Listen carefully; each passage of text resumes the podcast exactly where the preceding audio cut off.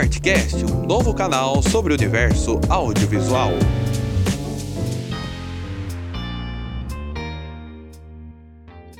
Olá, eu sou Cindy Álvares e está começando mais um episódio do Artcast, seu canal sobre o universo audiovisual. E vocês sabem que o setor artístico foi um dos mais afetados pela pandemia do novo coronavírus. O teatro, como a arte do encontro, né, ficou impedido de exercer as suas funções, com impactos tanto nas casas de espetáculos quanto na atividade de atores, diretores, produtores, enfim, toda essa equipe multitarefa que também está por trás das cortinas. Por isso, foram necessárias algumas mudanças e adaptações para manter essa arte viva num possível novo normal, né? Vamos entender melhor sobre essas mudanças aqui com a produtora cultural Lugualda. Ela tem 15 anos de experiência na área, com passagem por diversos circos internacionais. Além disso, ela também é professora de produção cultural entende como ninguém sobre essas questões de adaptação nesse meio, não é mesmo, Lu? Bem-vinda. Olá, obrigada pela apresentação e obrigada pelo entende como ninguém. Tomara que eu consiga atender as expectativas. Imagina, Lu. Então vamos entender melhor a sua trajetória para a gente contextualizar de que forma que você entende sim sobre esse universo. Então, eu comecei a trabalhar com produção cultural em 2004, ainda na faculdade. Eu fiz faculdade de dança na Unicamp. Comecei a trabalhar com produção, fazendo uma mostra de espetáculos de números que os alunos tinham. Os alunos de dança faziam dentro do teatro do Instituto de Artes. E, mas ainda um pouco sem saber que isso era uma carreira, uma possibilidade de carreira, até porque naquela época eu fazia faculdade de dança e meu desejo era ser bailarina.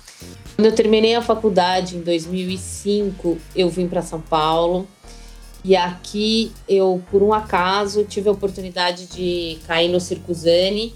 E foi dentro do Circuzane que eu comecei a entender a possibilidade de uma carreira de produção cultural. E aí, a partir de lá, eu comecei a trabalhar com vários grupos de circo, fui fazer pós-graduação na ECA e na área de produção de, de eventos, né? Era um curso de pós que chamava Gestão de Projetos Culturais e Organização de Eventos. E fui estudando produção, fui trabalhando com eles, comecei a trabalhar com vários grupos de circo acabei abrindo a minha produtora em 2010, que é a Palco de Papel. Trabalhei intensamente com grupos de circo, com projetos de lei de incentivo, com projetos fomentados pelo governo de forma geral, prêmios ou, ou leis de incentivo. E aí comecei a trabalhar com grupos internacionais que vinham para o Brasil. Bom, enfim, aí fui seguindo minha carreira, trabalhei um pouco no Ministério da Cultura, como parecerista do projetos da Lei Rouanet, que até então se chamava Lei Rouanet. E aí fui construindo essa carreira dentro da minha produtora.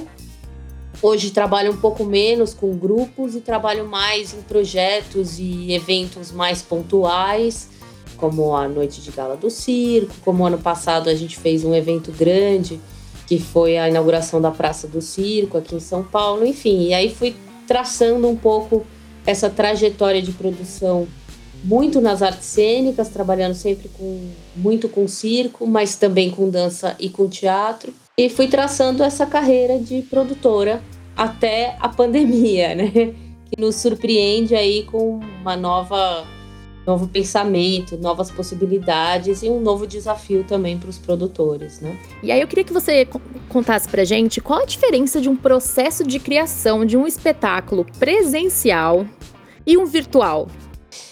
Bom, é, a diferença é muito grande, né? Quando a gente, a primeira coisa que a gente precisa pensar e precisa entender enquanto produtor, é, mesmo enquanto artista, é que o, o digital não é digitalização produção audiovisual que vai para as redes, que vai ser transmitida na internet, não significa filmar aquele espetáculo e passar aquilo na internet. Colocar aquilo no YouTube, por exemplo. Fazer uma produção, fazer um espetáculo que vai para a tela, ele tem que ser visto como um cinema. Então, o roteiro é diferente, a dramaturgia é diferente e a produção é diferente. Desde posição de refletores, por exemplo, agora eu vou fazer uma filmagem é, de um espetáculo e a primeira pergunta que os técnicos me fizeram era: tem público? Respondi: não, não tem público. Ah, então tá. Então a gente pode dispor os refletores de luz no chão, por exemplo, ah, do palco, porque eu não tenho um problema de visual ali estético que interfira para quem está assistindo sentado, porque eu não tenho público. Então, a verdade muda tudo, assim. então teve muita coisa nova aí para se adaptar, inclusive pensando em novos recursos, né, pelo que você falou. E aí eu queria saber quais foram os incentivos governamentais que vocês tiveram para a produção desse novo formato, né? o novo não é só para gente. O novo é também para quem financia, né? Então é também novo para o governo. Governo está muito uh, limitado e num formato muito pré-estabelecido de editais e de fomento à cultura em geral. E sair um pouco desse formato, que foi o que aconteceu em função da pandemia, foi muito difícil, está sendo muito difícil. Assim. Então, o que a gente vê é que no ano passado, os editais ainda não consideravam muito coisas online, os editais todos eram, a maioria deles era para ações presenciais. Eles começaram a trazer algumas coisas online agora, nesse ano de 2021, que a gente teve editais que trouxeram é, algumas ações online.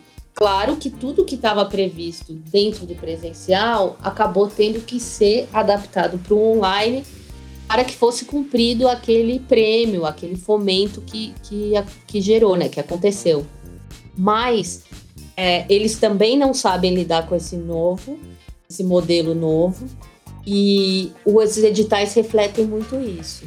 Entendi. Você acha que precisaria dialogar um pouco mais, talvez, com, com esse grupo cultural, para que juntos vocês pudessem pensar em outras formas de incentivo? Ou como você disse, né, tá todo mundo se adaptando e é um processo normal. Você acha que tem esse interesse de dialogar ou porque é difícil, né? As pessoas, às vezes quem está tratando desses incentivos são pessoas que talvez não entendam exatamente das necessidades do setor cultural, né? Então você acha que precisa de um diálogo, abrir mais o diálogo? Eu acho que diálogo precisa sempre, né? num momento delicado como esse, acho que você tem toda a razão. Eu acho que agora seria uma hora super importante para dialogar. E, mas a gente tem um problema também quando a gente fala de governo, que a gente não pode esquecer que existe uma, toda uma máquina burocrática que envolve aquilo. Mesmo as pessoas mais abertas do governo com quem eu conversei, há uma dificuldade de adaptar um pouco esse novo formato para os editais, porque os editais eles têm um formato muito fechado realmente pela burocracia. Então eu acho sim que existem possibilidades de melhorar isso e de incentivar mais, mas também tem outras dificuldades. O diálogo é fundamental, não só agora, mas em todo momento. A nossa maior briga é que as pessoas que estão lá no governo, pensando esses editais e pensando esses financiamentos, elas não estão conversando com a gente, elas não estão tendo um olhar cuidadoso para as necessidades do setor. Isso é uma realidade. E aí eu queria saber de você qual a maior dificuldade, né, nessa adaptação que você encontrou, não só de encontrar novos profissionais, como você comentou, que antes não eram necessários, e aí hoje precisa, e também a questão da tecnologia, né, como é que vocês se adaptaram a isso. Tem mais alguma coisa que vocês jamais pensaram que ia precisar, mas na pandemia se mostrou mais necessário do que nunca nesse setor? A maior dificuldade nesse exato momento estando ainda em pandemia, a maior dificuldade são os protocolos de segurança ali de saúde para Covid. Por quê? Porque a gente tem.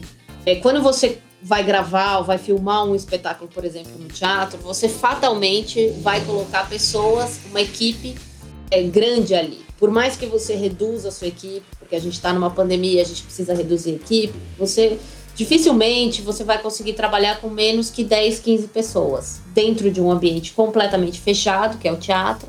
Então, a gente tem que tentar seguir protocolos que não são de fato muito claros e que não é, funcionam 100% para prevenção. E, por exemplo, é, uma apresentação que antes era presencial e aí vocês começaram a gravar.